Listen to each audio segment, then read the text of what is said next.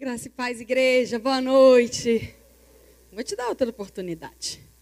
Graça, eu estou ofegante que eu estava pulando com o Theo no colo. Graça e paz, boa noite. Vocês estão bem? Glória a Deus, eu também.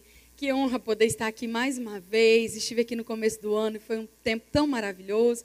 E o Senhor me presenteou, né, podendo voltar aqui agora não só para um evento, mas vou estar com vocês. Cadê os alunos do Rema? Deixa para lá. Fiquei envergonhada agora. Cadê os alunos de caráter de Deus? Melhorou um pouquinho. Só um pouquinho. Espero que daqui até o final da matéria você empolgue os outros. Amém? Literalmente celebrando aquilo que Deus está fazendo no nosso meio. Eu quero também honrar a vida do meu pastor, pastor Eliezer Rodrigues e mama Georgia. Hoje eu sou ovelha ali no Verbo Taubaté.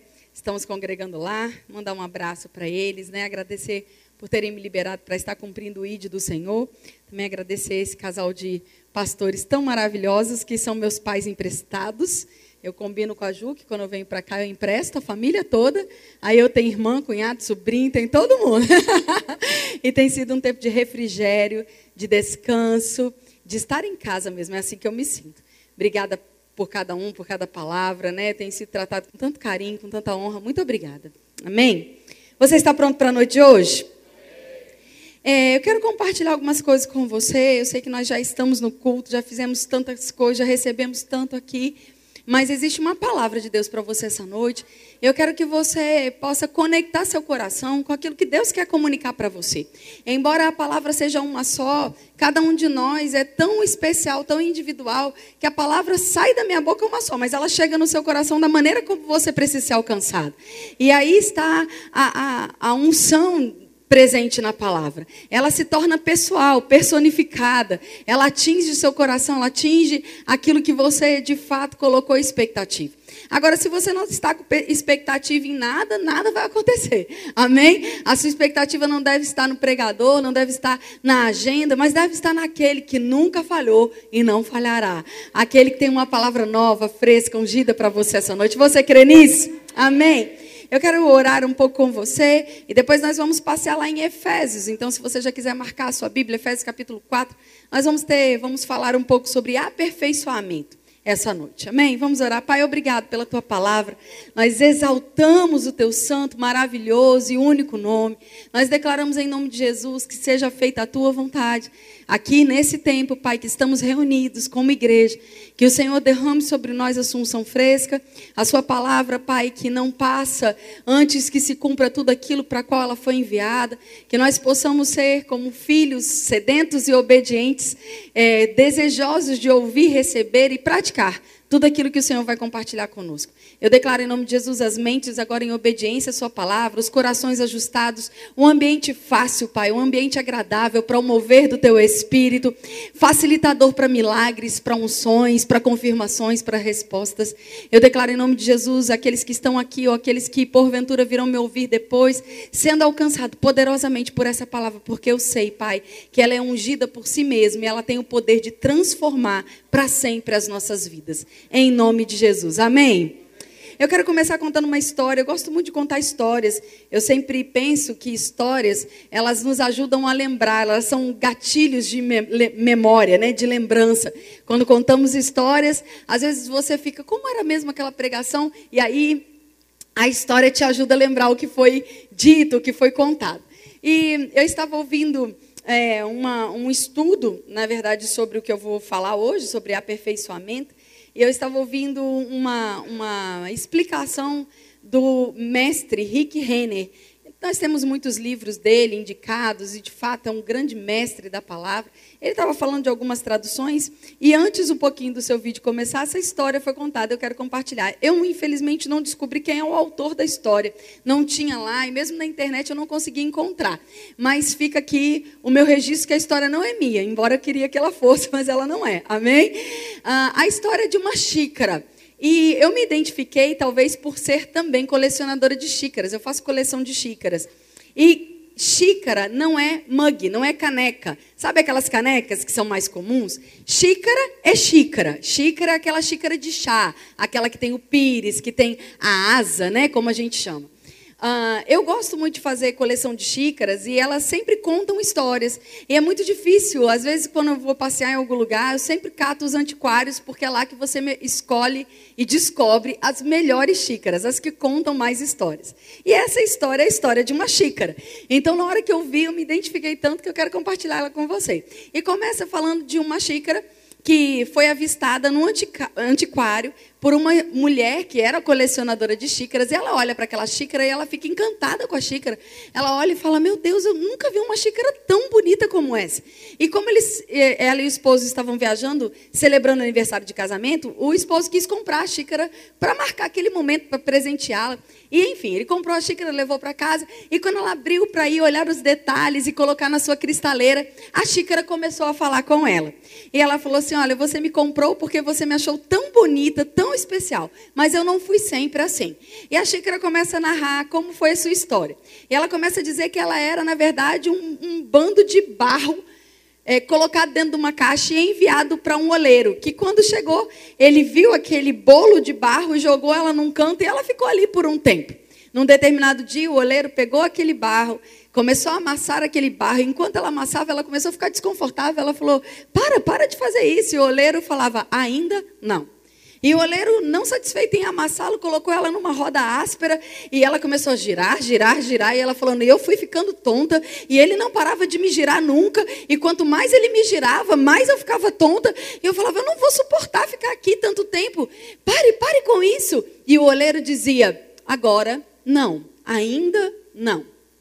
E depois de ter girado, girado, finalmente aquela roda parou e ela falou, uh, veio um alívio. Eu finalmente pensei, acabou. Ele acabou o que tinha que fazer. Mas eu estava enganada. Ele me colocou numa prateleira e me deixou ali por um pouco, mas de repente ele me pegou de volta e me colocou dentro de uma caixa, e essa caixa aquecia, aquecia, aquecia. E eu olhava lá e falava: Me tira daqui, eu não vou suportar isso, me tira daqui. E o oleiro, simplesmente, com uma voz doce, com um sorriso no rosto, dizia: Ainda não.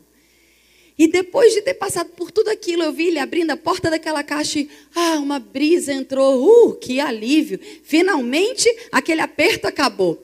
O olheiro me colocou de novo na prateleira. Eu falei assim: agora ele vai me deixar aqui. Mal sabia eu que no dia seguinte ele me pegou de novo e começou a me lixar, me lixar, me lixar e me colocou debaixo de uma coisa muito fedida e me mergulhou numa tinta e de repente ele começou a mudar todas as minhas cores e lá vou eu de dentro para dentro da caixa de novo e agora a temperatura ainda era mais alta e eu fiquei ainda mais tempo.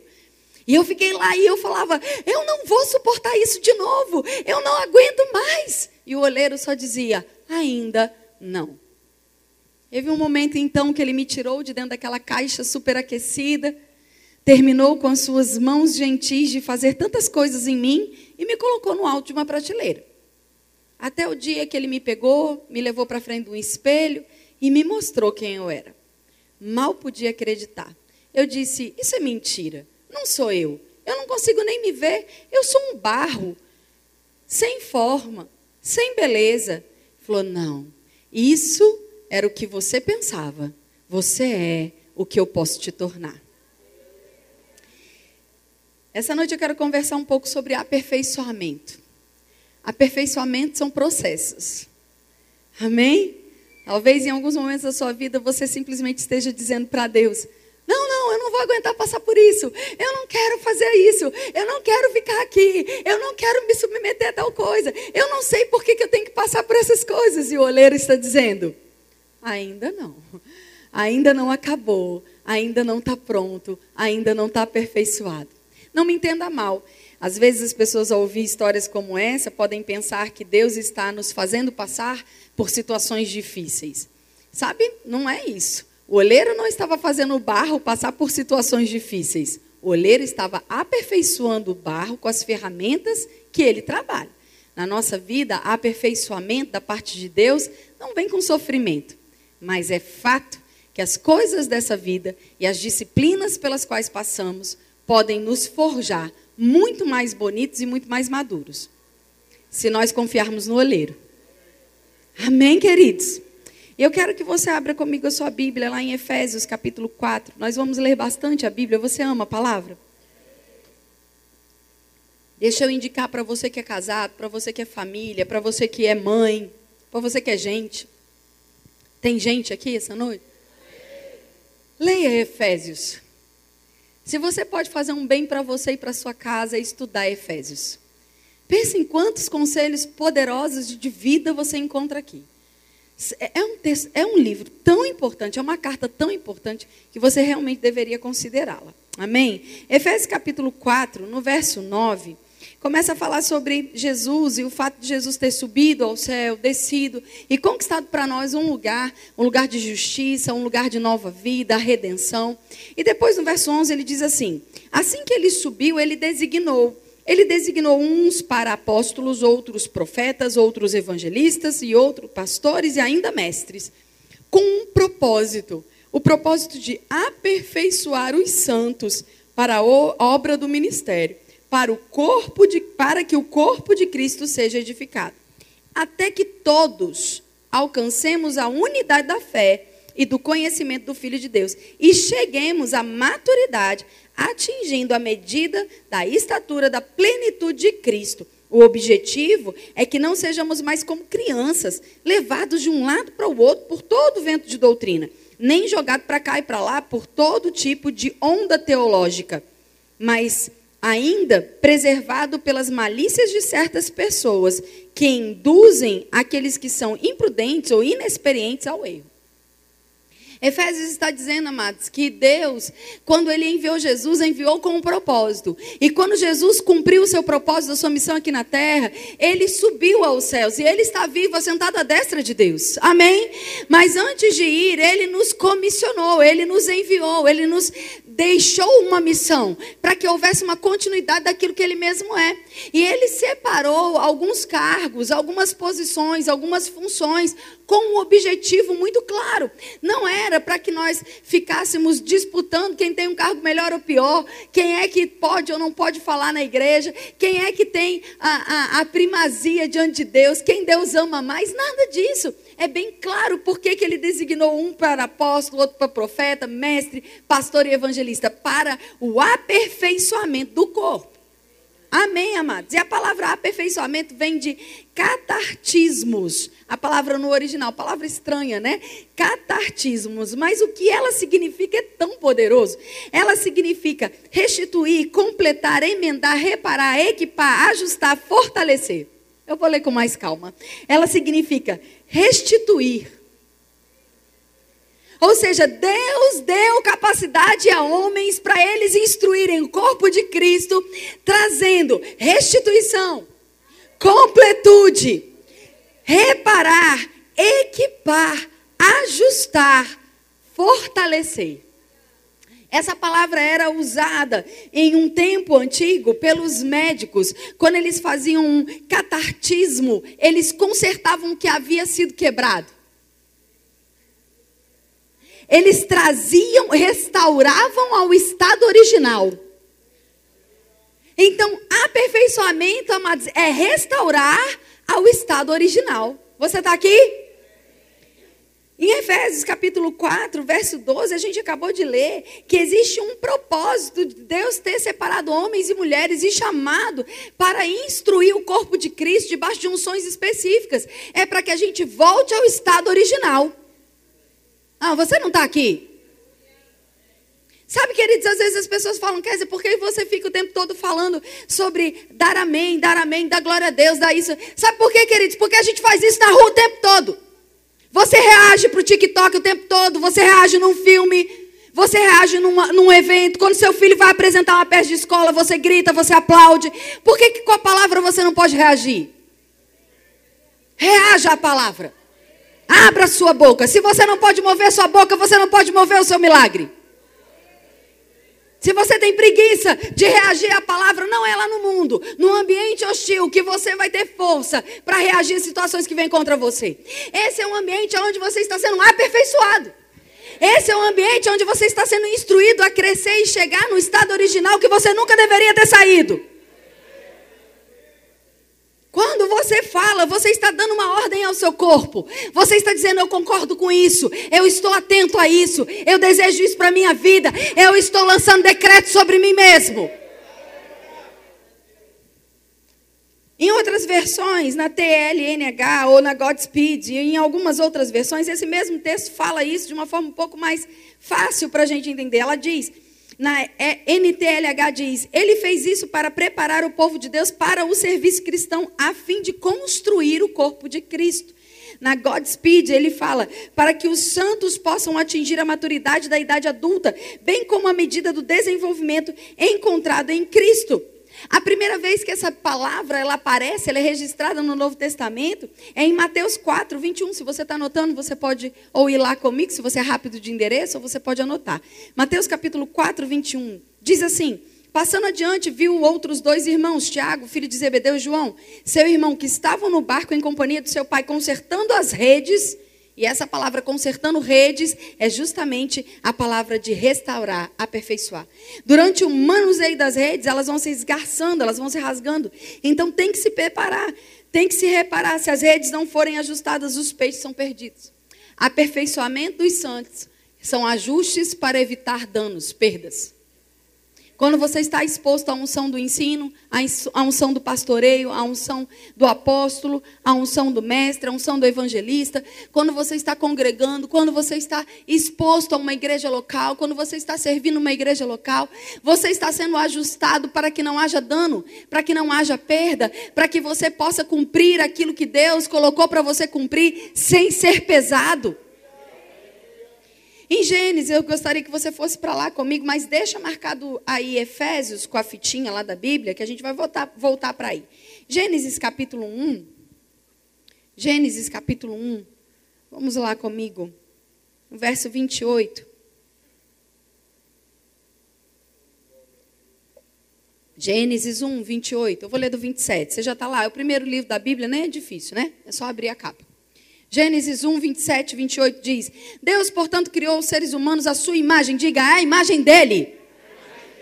A imagem de Deus os criou, macho e fêmea os criou. Deus os abençoou. Amados, a primeira coisa que Deus fez quando criou eu e você foi nos abençoar. E nos deu uma ordem. E a ordem era: sejam férteis, multiplicai-vos, povoai e sujeitai toda a terra, dominai os peixes do mar, as aves do céu e todo animal que rasteja sobre a terra.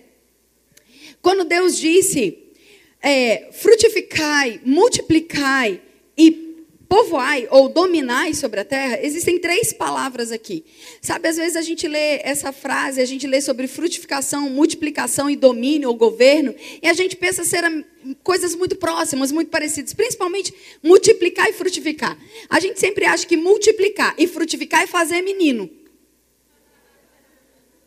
Né? Multiplica e frutifica. Mas não é isso que a palavra diz ali. No original, multiplica, Frutifica e governa são três palavras. Primeiro é bará. Mostra-se com frutos ou deem frutos. Ou seja, você só pode dar frutos se você está ligado ao tronco. Você não pode dar fruto se você é um galho isolado. Você está aqui. Ninguém, amados, consegue crescer e ser aperfeiçoado se não está ligado ao tronco. E o tronco disse que era importante, fundamental que nós congregássemos. Jesus é a videira verdadeira e ele disse: aquele que está em mim dará muitos frutos. Mas sabe, queridos, esse mesmo que disse isso foi aquele que falou: é fundamental que vocês estejam reunidos. Não se isole. Embora você seja igreja, porque o Espírito Santo habita dentro de você, existem coisas que só o corpo recebe. Você não pode ser admoestado, crescido, aperfeiçoado, isolado.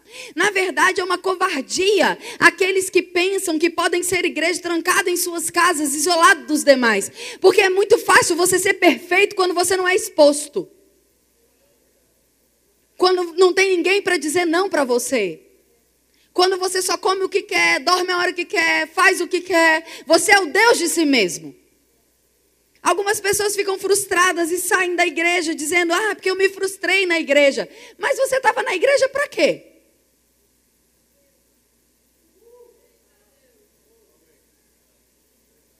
Igreja, amados, não é um lugar de gente perfeita. E se fosse no dia que você chegou, deixou de ser.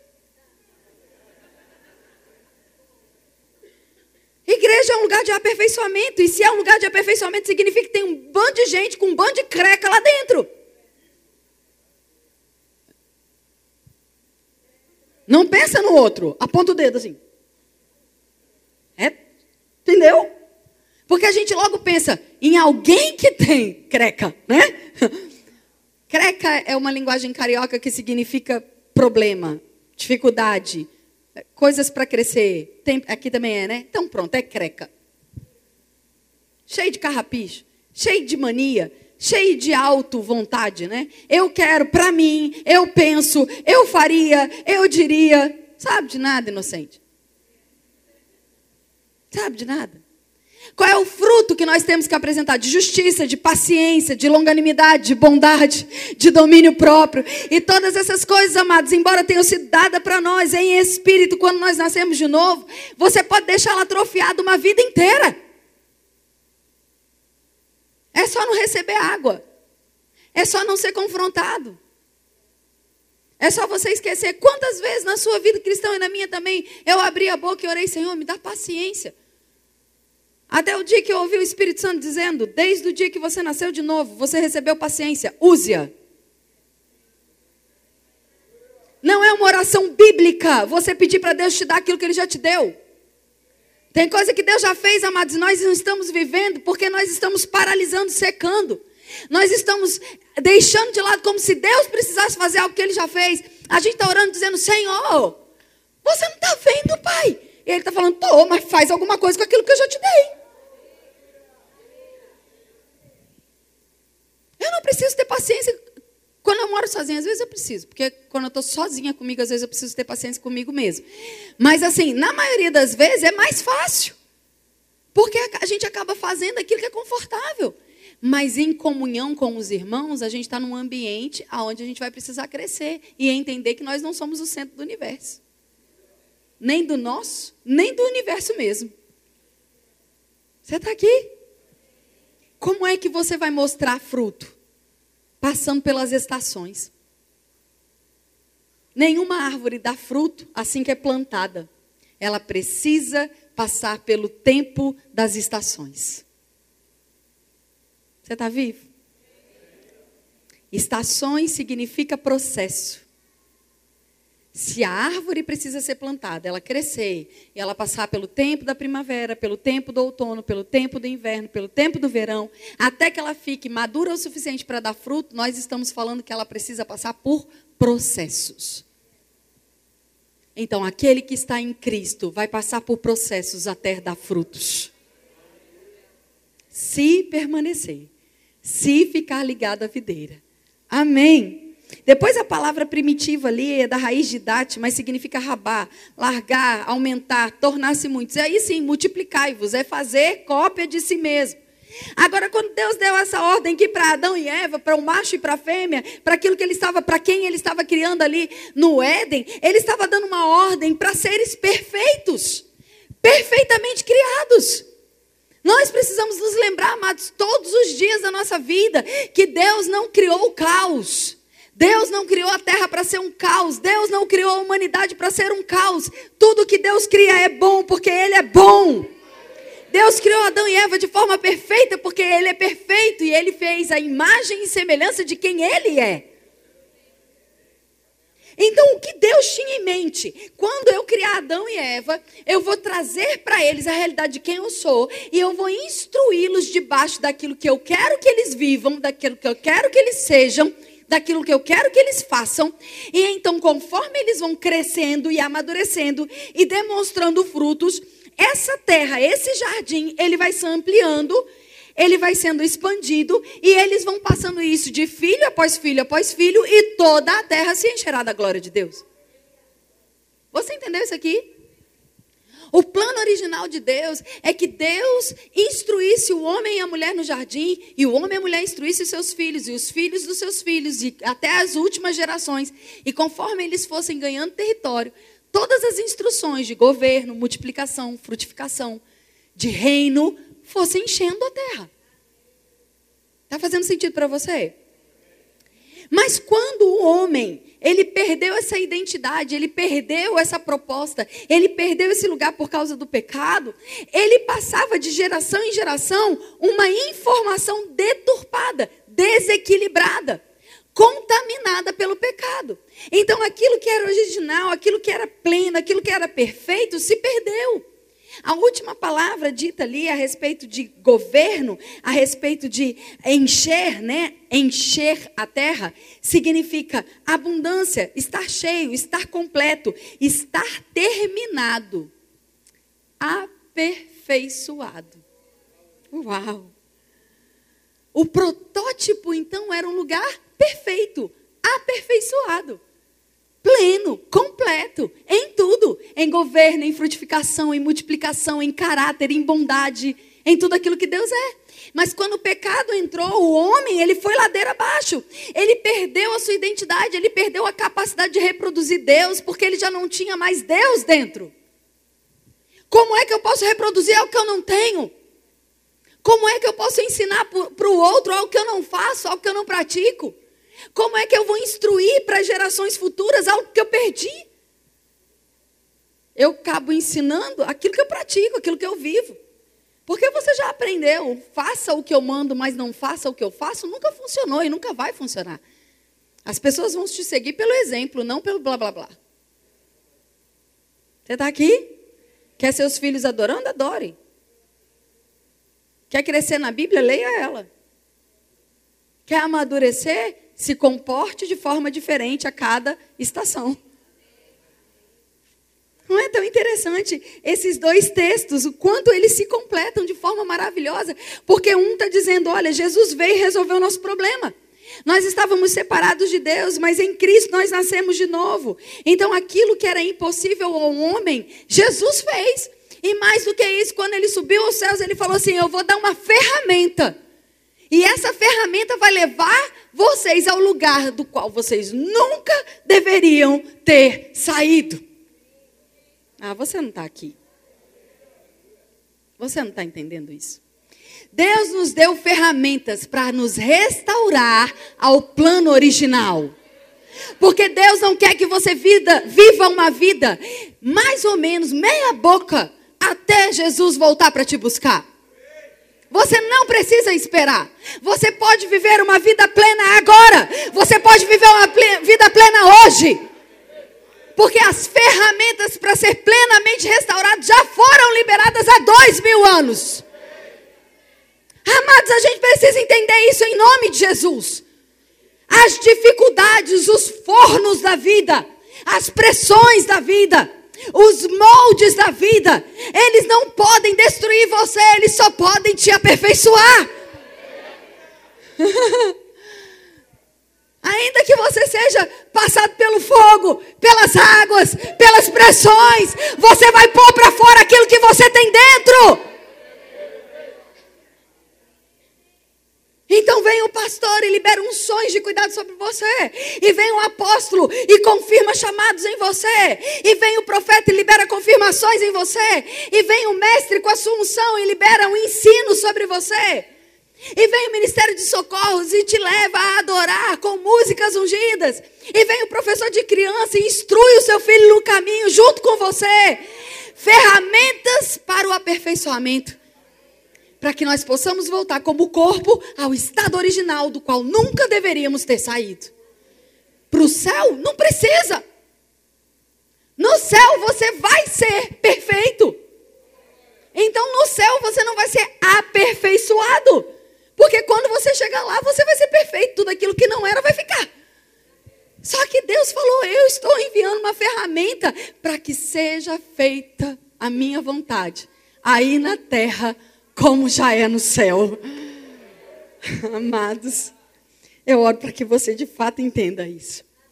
O pecado, queridos, nada mais é do que o desequilíbrio. Pecado é a expressão do desequilíbrio, ou o desequilíbrio é a expressão do pecado. Porque quando o homem tomou o fruto do conhecimento do bem e do mal, o bem ele já tinha. Ele só foi burro Ele era conhecedor de todo bem, de toda bondade. Não tinha como ser mais conhecedor do que era bom do que Adão e Eva. Eles tinham o próprio Deus andando com eles. Sabe por que, que Deus não, não se demorou muito, ou até mesmo não, nós não temos registros de Deus ensinando sobre o diabo para Adão e Eva? Porque se você permanecer na palavra, você não tem que lidar com o diabo. Se eles tivessem permanecido no que Deus falou, não era necessário lidar com o diabo. Se você ficar firme naquilo que Deus fala, você não vai ter que perder tempo lidando com o diabo. Sabe qual é o problema dos crentes? É que eles gostam de pregações de, que falam do diabo, do diabo, do diabo, do diabo. Mas eu não estou aqui para falar dele. Ele é derrotado, ele é mentiroso. Está feito, tetelestai, está consumado. Ele disse, eu acredito, ponto final. Não adianta você ficar com essa cara de prejuízo, com essa cara de, ai. Não, amados. Aquele que quer dança, aquele que crê, quer dizer, mas está doendo, eu estou no forno. Mas o olheiro está dizendo: está tudo bem, está tudo bem. Um dia vão olhar para você e vão dizer: Uau, você é única. Não tem ninguém para se comparar com você. E talvez você disse: Deixa eu te contar a minha história. Não começou assim. Mas o olheiro caprichou. E eu não desisti. Eu pensava que eu não ia dar conta, mas eu não desisti. Eu fui forjada. Eu passei por aqueles lugares e aquilo não era mal para mim. Aquele forno, na verdade, me fez suportar o café, o chá que você vai servir. Se eu não suporto as pressões, eu não sou útil para servir. eu acho que Deus me deu essa pregação para mim mesmo. Eu corri tanto hoje naquele apartamento que ele ficou pequeno. Uau, como eu celebrei essa palavra. Como eu celebrei. Os lugares, em, os momentos que o oleiro falou, está na hora de você sentar. É sério? Eu passei por isso tudo, agora você vai me botar sentada? É, para você não cair na mão de qualquer um. O momento de espera nada mais é do que a preservação. Para você ter um olhar clínico daquele que vai olhar e falar: Nossa, que xícara diferente.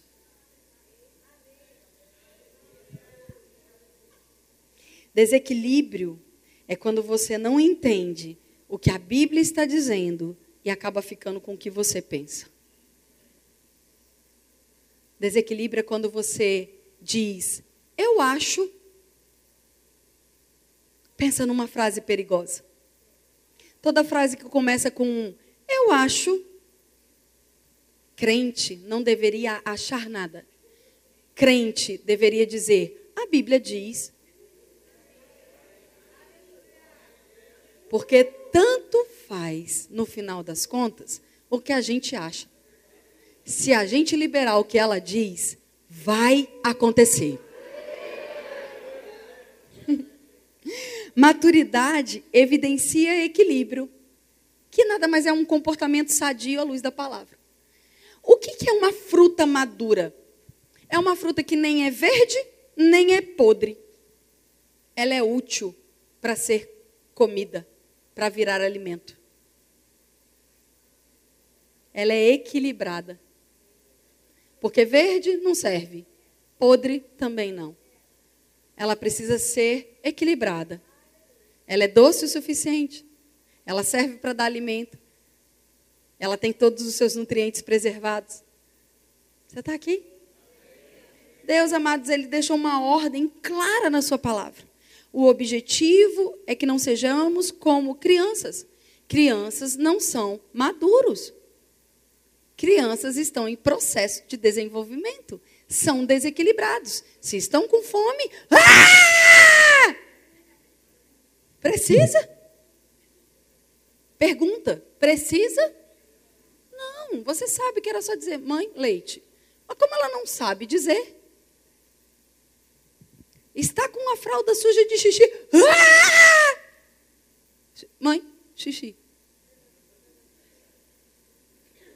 É tão interessante pensar, amados, que é, é, algumas coisas tão simples da nossa vida, da nossa caminhada cristã e da nossa vida cotidiana mesmo, hoje você faz e nem pensa. Você nem pensa para fazer. Mas teve um dia que você não tinha capacidade de fazer xixi no lugar certo. Algumas pessoas permaneceram assim. que Deus as cure, em nome de Jesus. Mas o que eu quero dizer é que teve um dia que a sua mãe teve que ensinar você. Eu lembro, eu vou expor o meu filho aqui, ele não vai gostar disso, mas eu vou fazer da mesma forma. Ele não está aqui mesmo, eu lido com ele quando eu chegar em casa. quando o Felipe foi. É, o Felipe está com 22 anos, né? Então, com um ano e pouquinho, eu decidi tirar a fralda. É, e ele já estava bem incomodado mesmo. E eu falei, ai meu Deus, e agora? E eu comprei uma jiboia. Quem sabe o que? Não é a cobra, é uma planta. É uma planta verde, assim, que tem umas folhas, tem o nome de jiboia. Geralmente ela vem com um xaxim em pé. E eu botei aquilo no banheiro e falei: seguinte, toda vez que você vier aqui molhar essa planta, ela cresce. Ele se amarrou na ideia, óbvio, né? O banheiro ficou com um cheiro maravilhoso. Mas uma semana depois ele já não queria mais usar fralda, porque ele queria molhar a planta para a planta crescer. Você está aqui comigo?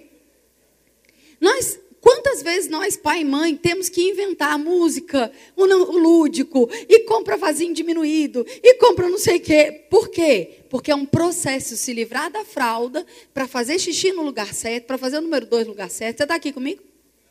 E você celebra, e você dança, e você aplaude, a família celebra cada vez que acerta. Meu Deus, agora você nem pensa.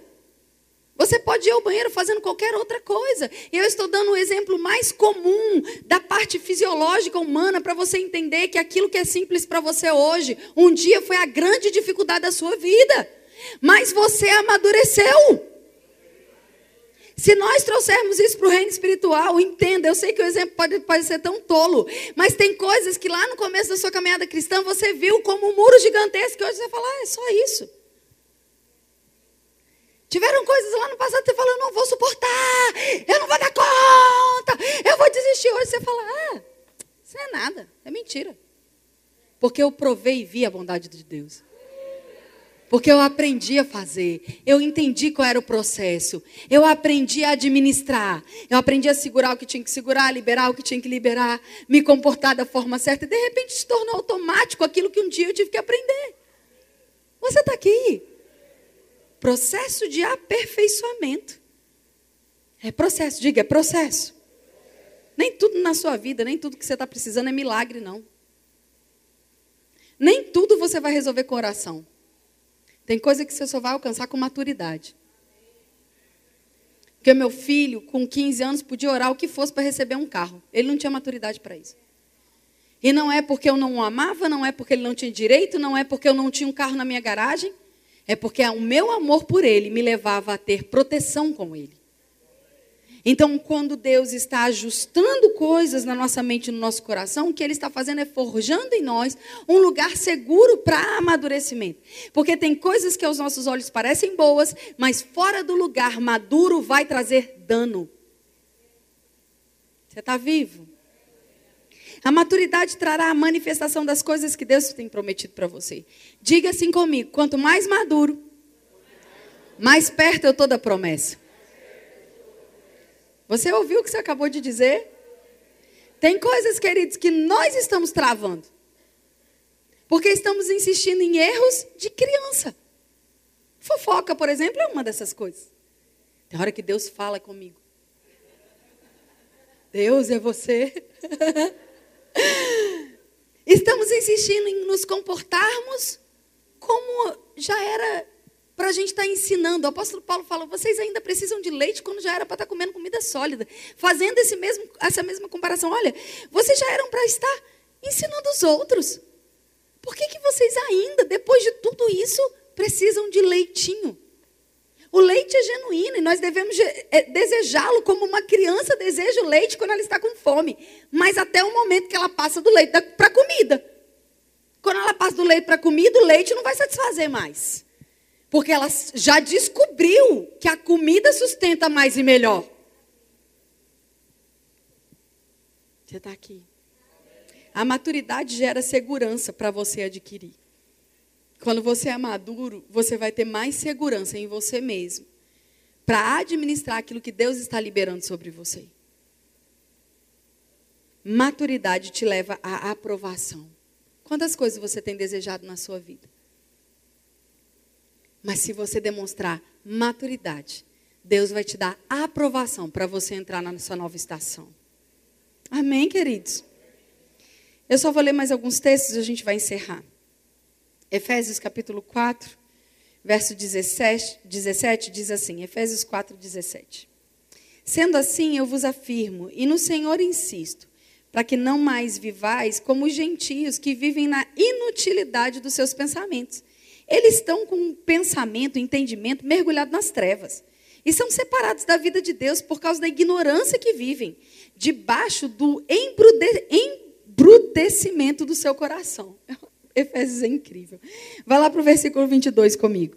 Diz assim: ó, quanto à antiga maneira de viver, vocês foram instruídos a vos despirdes desse velho homem que se corrompe por desejos enganosos e serem renovados no nosso, na nossa forma de pensar e vos revestirdes de um novo homem, criado para ser semelhante a Deus em justiça e santidade, provenientes da verdade. A Bíblia está dizendo: se você é maduro, você se veste, anda, se comporta e pensa como Deus pensa. Você tem a mente de Cristo. Você alcança aquela estatura de maturidade comparada a Cristo.